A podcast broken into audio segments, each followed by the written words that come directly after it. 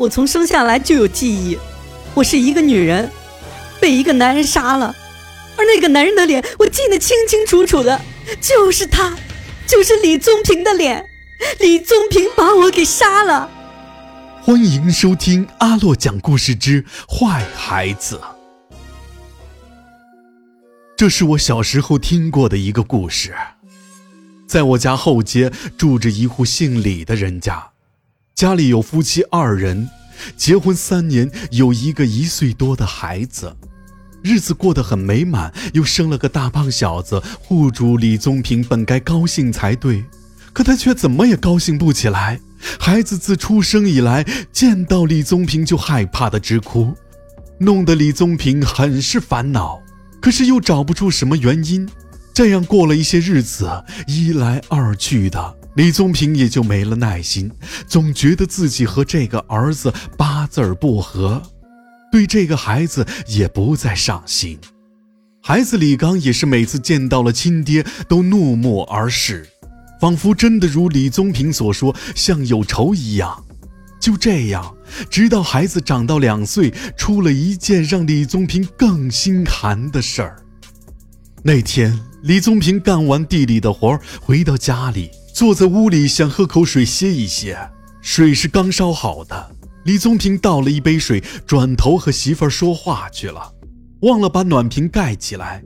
他只顾着和媳妇儿说话，也没有留意在炕上玩的李刚，已经悄无声息地爬上了桌子，也不知道是有意还是无意，伸手就把暖瓶给推倒了。这一推不要紧，一壶开水不偏不倚的正洒在了李宗平的头上和脸上，烫得他嗷的一声就蹦了起来，吓得他媳妇儿赶紧过来查看，这一看可吓坏了。李宗平的半边脸还有脖子、肩膀全都烫起了泡，看着都疼。而一旁的李刚看着李宗平痛苦的样子，竟然阴邪的笑了起来。那古怪的表情根本不是一个一两岁的孩子该有的，这让两口子心里都觉得这孩子不正常。可孩子终究是自己的亲生骨肉，那么小又不能打也不能骂的，这事儿也就过去了。可没成想，李宗平的烫伤刚好利索，又出事儿了。那天，李刚和妈妈正在院子里玩，李宗平下地干活回来，推门进了院子。李刚一看李宗平回来了，一头扎进了妈妈的怀里。李宗平也都习惯了，对李刚也不肯正眼看一眼。妈妈让李刚自己在院子里玩一会儿，转身进屋做饭去了。院子里也就剩下了李宗平和李刚爷俩。李刚恶狠狠地瞪着李宗平，李宗平也不理会。他打了盆水，坐在井边，把沾满泥土的鞋子脱了下来洗脚。让他意想不到的是，李刚正悄悄地从背后向他靠近，而他的手里还握着一把镰刀，那镰刀正是农忙时磨得很快的那一把。李宗平万万没想到，自己的亲生骨肉会在自己背后高高的举起了镰刀。李刚满脸愤怒的表情让整张脸都扭曲了。在李宗平毫无防备之下，狠狠地扎进了他的后背。李宗平背后吃痛，发出了一声惨叫，惨烈的叫声惊动了屋里做饭的媳妇儿。他赶忙放下手里的活儿，奔向院子，看着李宗平的后背扎着一把镰刀，一时之间也不知道发生了什么事。李宗平龇牙咧嘴地说：“是李刚干的。”媳妇儿扶着李宗平去村里卫生所，先把镰刀取下来。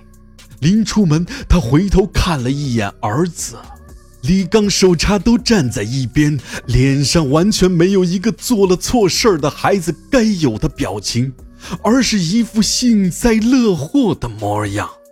李宗平到卫生所取下镰刀，好在孩子手劲小，扎得不深，做了基本的包扎，便回家。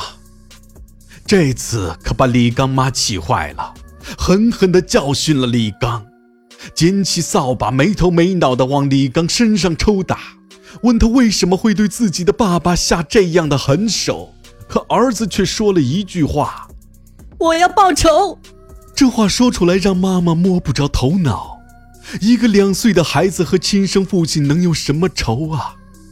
儿子又接着说：“李宗平五年前杀了我。”这话一出，不但让妈妈觉得吃惊，李宗平也腾的一下坐了起来。李刚妈哪听得了孩子说这种话，就想出言制止，不想让李刚再说下去。可儿子却不肯住口。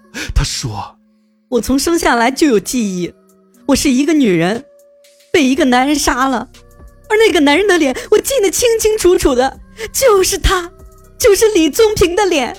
李宗平把我给杀了。”这话一说完，对李宗平两口子的刺激可不小。一个小孩子怎么可能说出这种话来？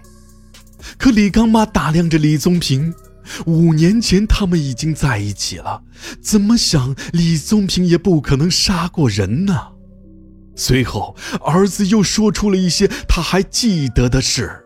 他说李宗平把他杀了之后，埋在了村西头的大榆树底下，他记得很清楚。一个这么小的孩子不可能编造出这样的瞎话来。李刚妈也没声张，找来了自家的两个弟弟，拿着铁锹来到了村西头的大榆树下。李刚妈也没说要挖什么，就是让两个兄弟按照李刚说的地点往下挖。于是兄弟二人接连挖了几个坑，每个坑都一米多深，却什么也挖不到。兄弟二人累得一身臭汗，可又不知道要挖什么。李刚妈见挖不出尸体，一颗心也总算是放了下来。虽然不知道儿子为什么会说出那一番话，尸体虽然没挖到，李刚还是每天对李宗平恨之入骨，时不时的要报仇。为此，李家请神婆的给破解过。也到大医院做过全面检查，但是却没有任何作用。李宗平就这么水深火热地熬到了李刚上学的年纪。那天，李刚妈去赶集，李刚放学自己回家。他走到院子，隔着窗户看见李宗平一个人在炕上睡觉。这几年间，李家几乎不让李宗平和李刚独处，就怕出事儿了。李刚看见李宗平一个人睡在屋里，李刚轻手轻脚地把门上了锁，又拖来了很多的干稻草，划着了一把火柴，毫不犹豫地把稻草点着了。火势起得很大，好在有邻居及时发现，给扑灭了。可李宗平被困在屋里，还是烧伤了。在那件事之后，李家人把李刚送给了远房亲戚寄养。直到后来，好多年都没有再见过他，而李宗平可能是毁了容，走路都躲着人。故事里的坏孩子让人恨得牙痒痒，李宗平的遭遇也着实让人心疼啊！好了，本次故事到此结束。如果喜欢阿洛讲的故事，就请分享给你的朋友吧。